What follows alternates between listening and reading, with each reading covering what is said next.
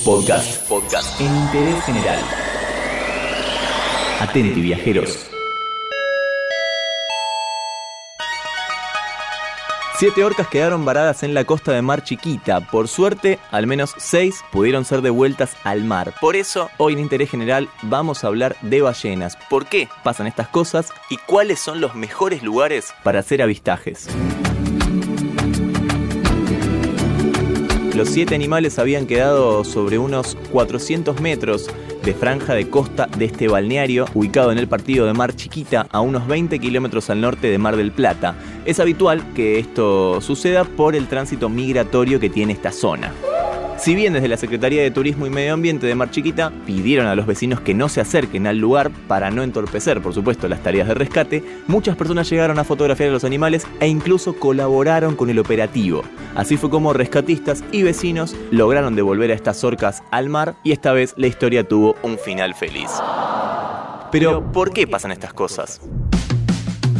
La principal razón es la vejez o enfermedad, Muchos animales tienen alguna dificultad física y su habilidad de navegación queda disminuida, por eso es que se pierden y normalmente terminan en la costa. Otra puede ser una mala decisión de la ruta, el sentido de ecolocalización de las ballenas es fundamental para su existencia, pero puede ser que al intentar huir de un depredador se pierdan y terminen también en la costa.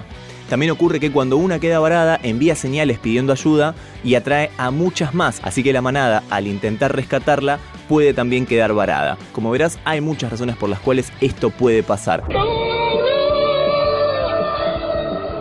Se entiende muy claro. Dobla, dobla. ¿Usted no quiere hacer creer que puede decodificar el sonido que emiten las ballenas? Pero imaginemos que esto no sucede. Imaginemos un mundo hermoso en el cual la única forma de ver ballenas que sería lo mejor que puede llegar a suceder, es verlas en su hábitat natural. Por eso acá vamos a hablar de los mejores lugares para avistar ballenas. Según National Geographic, entre mayo y junio comienza la temporada para avistar ballenas en muchos lugares del planeta. Es conocido que uno de los mejores lugares lo tenemos nosotros. Ocupa el puesto número 4 en este ranking de los 10 mejores lugares que hizo National Geographic, Península Valdés, Argentina. Cientos de ballenas francas australes llegan cada año entre junio y diciembre a este recóndito lugar de la Argentina, en la Patagonia. Esto es para cumplir con su ciclo reproductivo. Puerto Pirámides es el único poblado y centro de servicios de la península y el perfecto punto de partida para ir a observar ballenas. ¡Salta, Willy! ¡Salta! ¡Salta con todas tus fuerzas! Pero en este ranking hay más lugares. Uno que llama bastante la atención es Praia do Rosa, en Brasil. Esta hermosa playa bañada por las aguas del Atlántico recibe cada año, durante los meses de junio a noviembre, a las ballenas francas australes también. Dejamos el Atlántico y nos vamos al Pacífico, Baja California. Según lo que dicen, es el mejor sitio para avistar a las famosas ballenas grises. No se trata de la ballena franca austral en este caso, sino de otro tipo de ballenas.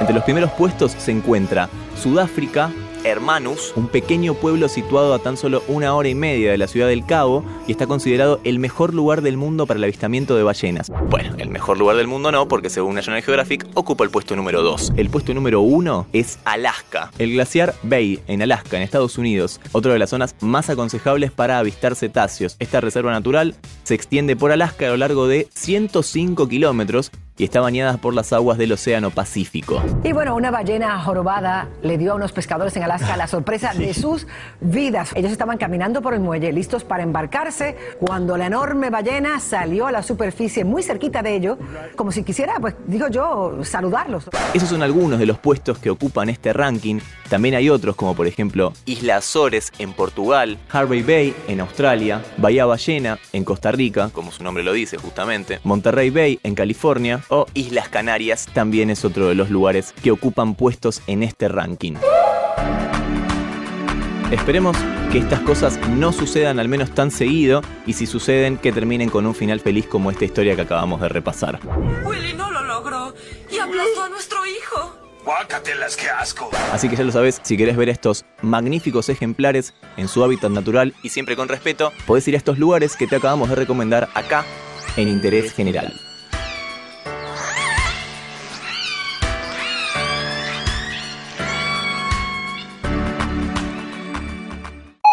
Entérate de esto y muchas cosas más y muchas cosas más en interésgeneral.com.ar.